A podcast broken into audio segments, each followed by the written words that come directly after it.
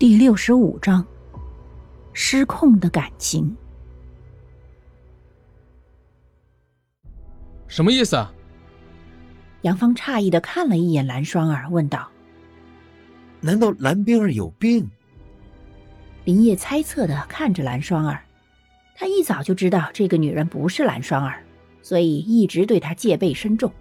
听到她的坦白，一猜就猜出定是蓝冰儿的缘故。准确的来说，他有妄想症，以为自己是蓝冰儿，事实上他是蓝双儿。西雨看着林叶，点了点头，说道：“原本计划中是想要催眠蓝冰儿，但是每次催眠蓝冰儿都会出现意外，不得已我们只好选择情景还原，回到蓝冰儿五年前发生的时候，重新进行一次当初的经历。正巧薛振东居然说他的女儿薛月。”五年前也曾去过王家大宅，只是回来后却被鬼上身，整个人性情大变，时常躲在房间里自虐。这五年来，他已经被送到急诊不下百次了。薛振东这也是没有办法了，才想着调查五年前的事，查到同样是五年前去过王家大宅的蓝冰儿有着和他女儿相似的病症，而且院方专家还为蓝冰儿准备了方案，薛父就想把他的女儿也带着去。可是为了不让薛岳起疑心，薛父请了于吉、林叶跟着薛岳，说是散心。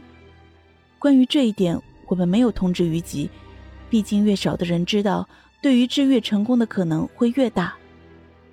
但是我没有想到，这个古镇竟然真的这么诡异。自从我进去古镇后，就再也无法联系薛父、院方他们了。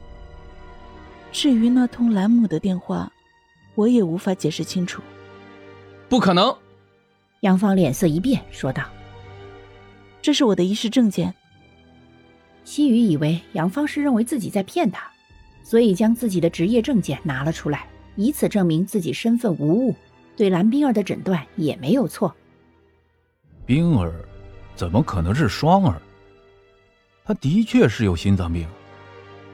于吉皱眉说道：“那份资料里的名字的确是蓝冰儿。”而且把脉时，他也有心脏病。蓝双儿看着他说：“古镇里，我的房间里有蓝双儿全部的资料。心脏病患者其实一直以来都是蓝双儿，并非蓝冰儿。”不可能。顾白相信于吉的诊断。既然于吉说蓝冰儿有心脏病，那么蓝冰儿一定有心脏病。更何况五年前他见过蓝双儿，根本没有病。这没有什么不可能的。我是兰母请来的。心雨直视顾白，说道：“够了，你们不要再说了。”冰儿惨白着脸看着他们，吼道：“他的双手紧握成拳，似乎正在极力压制怒火。你们什么都不知道，凭什么在这里胡说八道？这都是你们的片面之词。”蓝冰儿双眼泛红，扫了一眼他们，最后将目光落在蓝双儿身上。厉声斥责道：“好，既然你说资料在古镇，那就等我们回去了，看到了资料再说。”他的身体慢慢颤抖起来，他的心脏越跳越快。蓝冰儿右手死死按住胸口，绞心的痛也无法压住他的愤怒。不管你们信也好，不信也罢，我是蓝冰儿，没有理由去否认自己的存在。更不可能因为你们的片面之词而去承认那所谓的双儿。他的双眼透着一股怨恨，浓郁的恨意从他的眼中露出。冰儿，杨芳从来没有见过这样的冰儿，有些担忧的开口：“闭嘴！你们的话我谁也不会信，骗子，都是骗子！”蓝冰儿挥手，猛然退后，吼道。你们都该死，都该死！蓝冰儿失控的吼道：“你明明答应我的，为什么要骗我？为什么最后把我抛弃，都留我一个人？”蓝冰儿跪在地上，双手撑地，眼眸里全是绝望。